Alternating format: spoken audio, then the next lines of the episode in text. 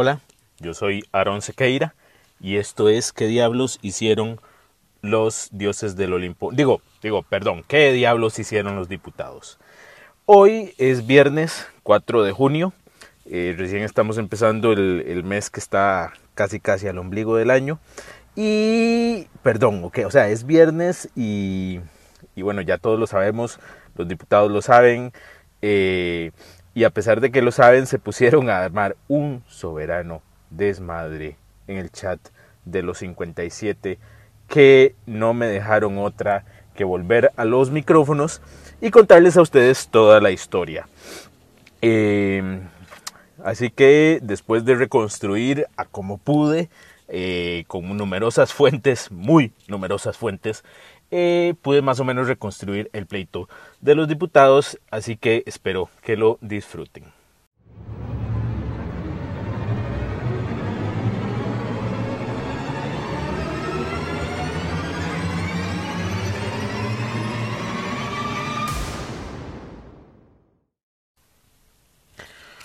Ok, entonces, bueno, eh, para empezar les cuento que, ¿por qué, por qué digo que, que los dioses del Olimpo?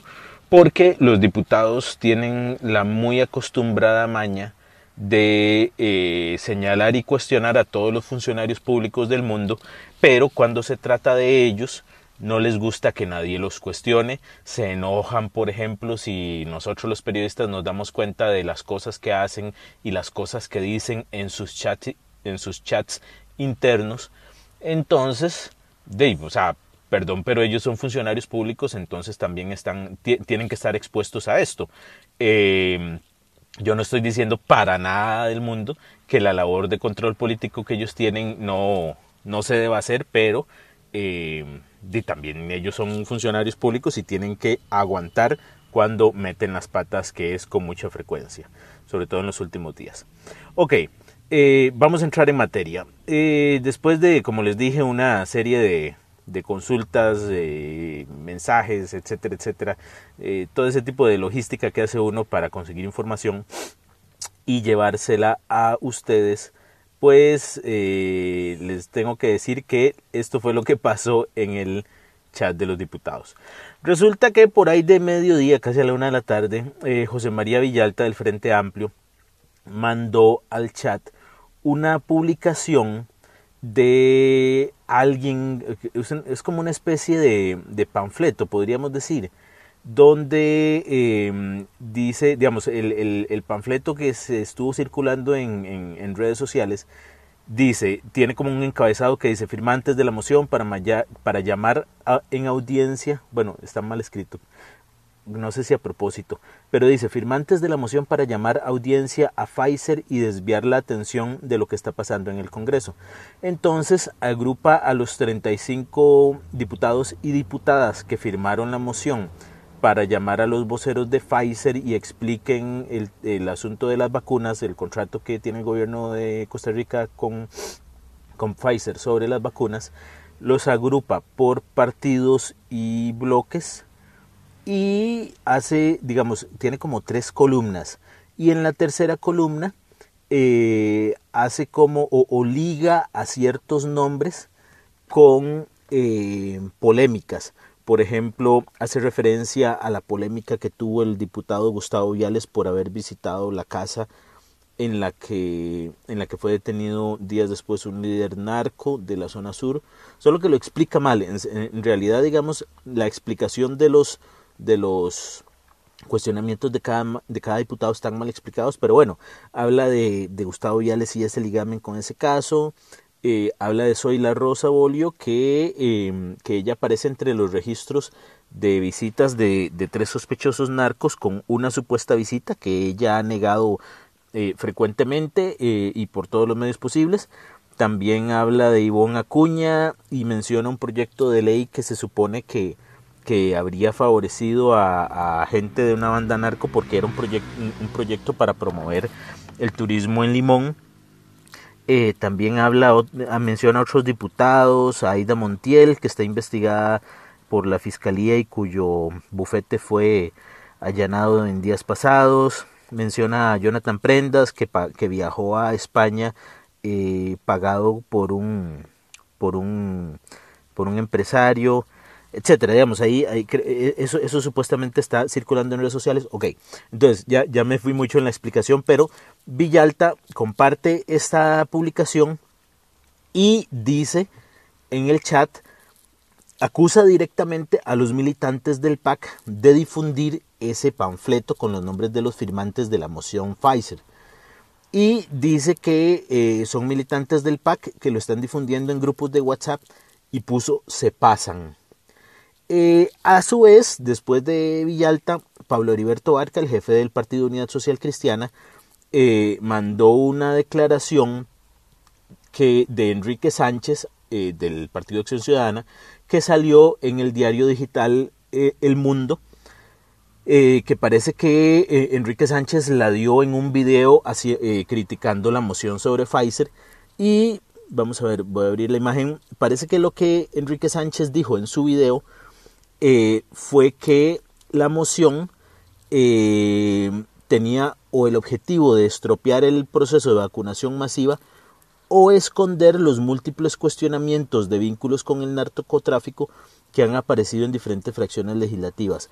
Eso fue lo que dijo Enrique Sánchez en un video. Esas declaraciones fueron reproducidas por el sitio digital El Mundo.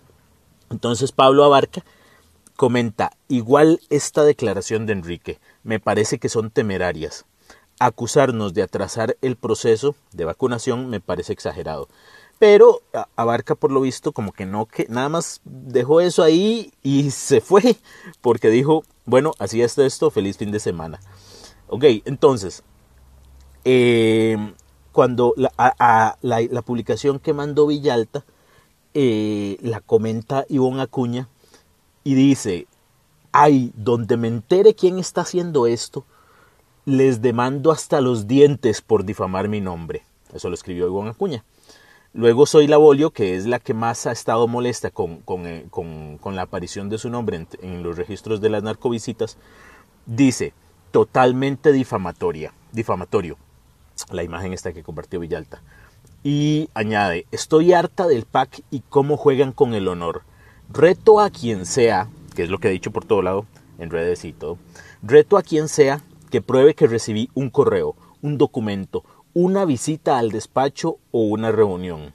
Fijo fueron ellos mismos que utilizaron mi nombre en un intento de silenciarme y no poder investigar hasta temas del propio PAC.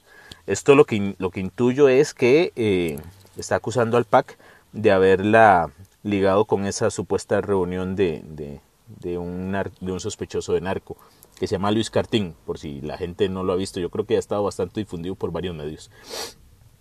Ok, entonces, eh, además soy Labolio, ante el comentario de Ivonne Acuña de que dijo que iba a demandar, soy Labolio le responde Ivonne Acuña, y obviamente ahí a la vista de todo el chat, dice, juntas compañera, ya tenemos el abogado, obvio son del PAC, los que hicieron el la lista esa de los, de los nombres de los diputados firmantes, porque algo debe haber oscuro, dice Zoila. Añadió, ellas, ellos no tienen honor, no saben lo que es. Eh, aquí, bueno, hay un comentario de Eric Rodríguez, la verdad no le entiendo mucho el contexto. Dice, y esos privilegios. No sé si es una afirmación o una pregunta, pero luego eh, soy la bolio eh, ante ese comentario de Eric Rodríguez Steller eh, añade, son tumbas, esto es muy bíblico, son tumbas de cal, aparentan ser puros y blancos, de pureza, pero si los raspas, pura mugre y putrefacción. Eso dijo doña Zoila Bolio de la gente del PAC. No sé si en general los militantes o los diputados, la verdad. Eh, aquí, aquí viene Luis Ramón Carranza, que es el diputado que, que presentó las mociones eh, primero para crear la comisión investigadora de la penetración del narco en la zona sur y que además el martes pasado presentó una moción para que se investiguen las narcovisitas a los diputados. Y resulta que, no sé si él le, lo hace adrede, pero escribió Zoila con S. Pero bueno, entonces Ramón Carranza, molesto contra Zoila por decir, por decir Zoila Bolio que la gente del PAC no tiene honor ni sabe lo que es, le dice Zoila, cuide sus palabras. En los militantes de los partidos hay de todo, y ustedes ni siquiera pueden asegurar que es gente del PAC. la que hizo ese panfleto, supongo. Y añade Carranza, y sí, efectivamente, si saben quién es, demanden, yo igualmente lo haría. Eh, Soy Labolio le responde a Carranza, eh, que es del PAC también, le responde, perdón, yo le creo a José María Villalta. Eh, no dice María, José María Villalta, pero obviamente es el que está compartiendo la publicación. Es un hombre que no miente, dijo Zoila. Es que no podemos demandar porque se caracterizan por cobardes. Entonces, Luis Ramón Carranza dice que, eh, que Villalta lo que está haciendo es echar carbón. Eh, por aquí hay un comentario que parece que, aquí está, es que está medio cortado. hay un comentario de Paola Vega que dice que José María debería pasar los nombres de las personas que difunden esas cosas, eh, ese panfleto, y que esa gente proceda con la demanda, dijo Paola Vega. Por ahí Karine Niño, de Liberación Nacional, eh, dijo que la responsabilidad de los diputados incluye decir nombres. Eh, no es justo que las personas que hacen panfletos como este se escondan en el anonimato. Hay que parar esto ya y nosotros somos responsables también en evidenciar a los cobardes que lo hacen detrás de un teclado. Como esto, eh, pone un ejemplo eh, Karine Niño y eh, comparte un enlace de una nota del medio CR Hoy donde eh, CR Hoy reveló que un periodista de la Casa Presidencial envió al chat de agencias un insulto sobre un, sobre un precandidato yo creo que fue como que un, era como una especie de meme.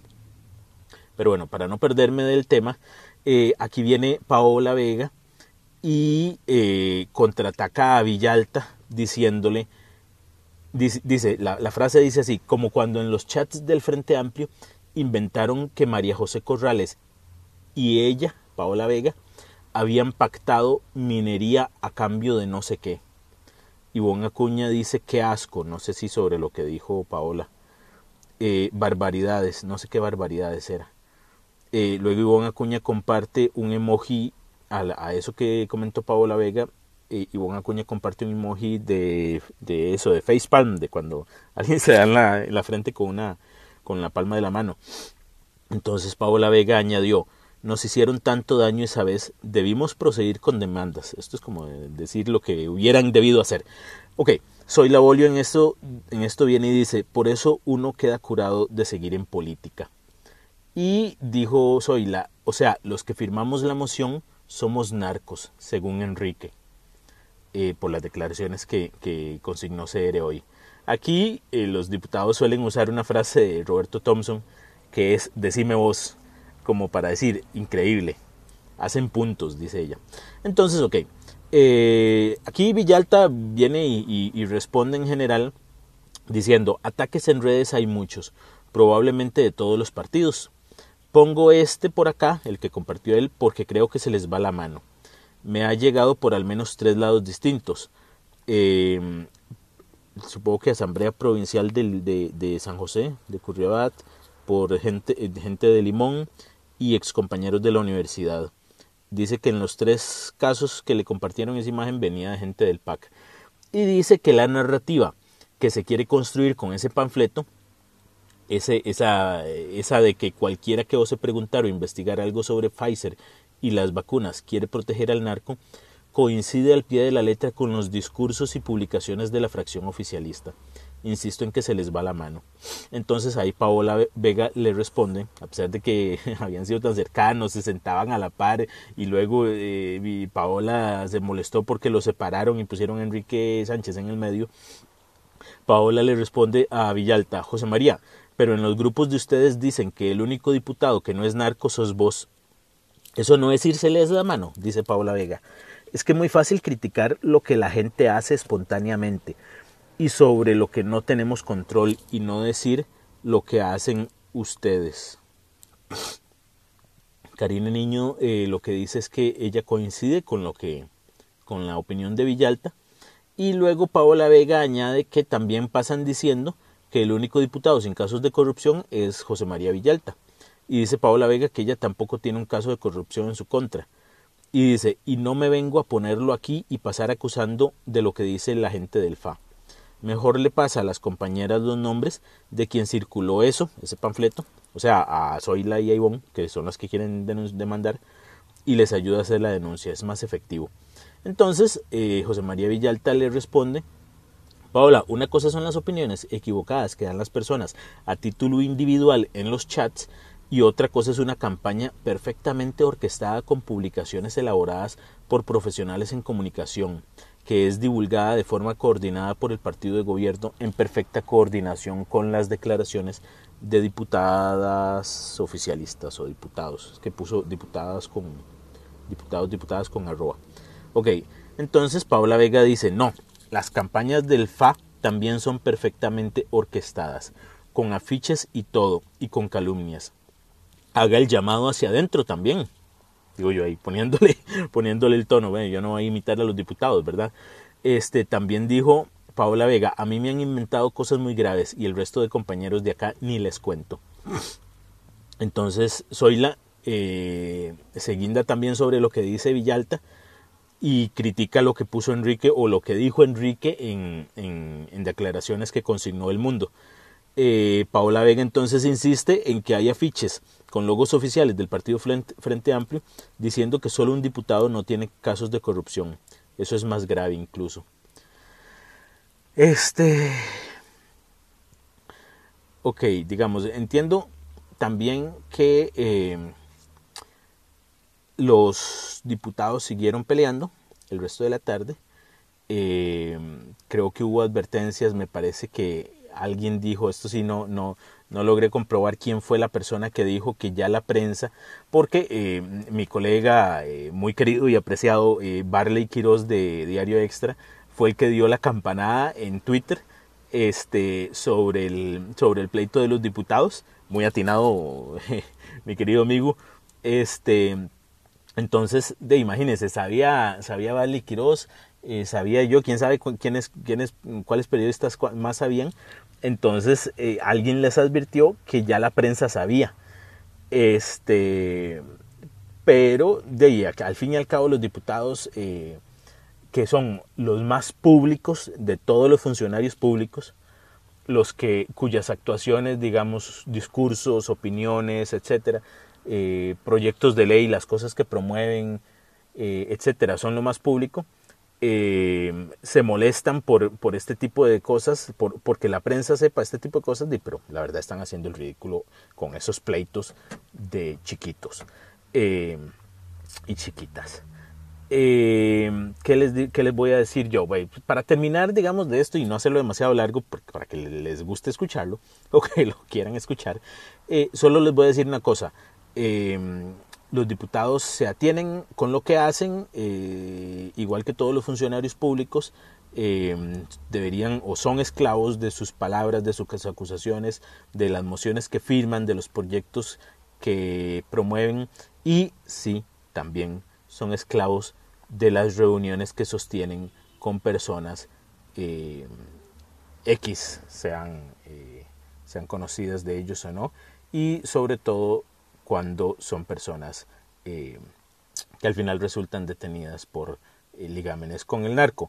Eh, pero bueno, yo solo les vine a contar esto, es viernes, el cuerpo lo sabe, así que vayan a tomarse un fresco, tómense un trago, tómense un té, tómense un café, lo que sea. yo estoy aquí para, para, seguir viendo lo que hacen los diputados. Eventualmente, cuando tenga tiempo, les, les hago un podcast. Así que Cuídense mucho, los quiero mucho y bueno, un abrazo. Chao.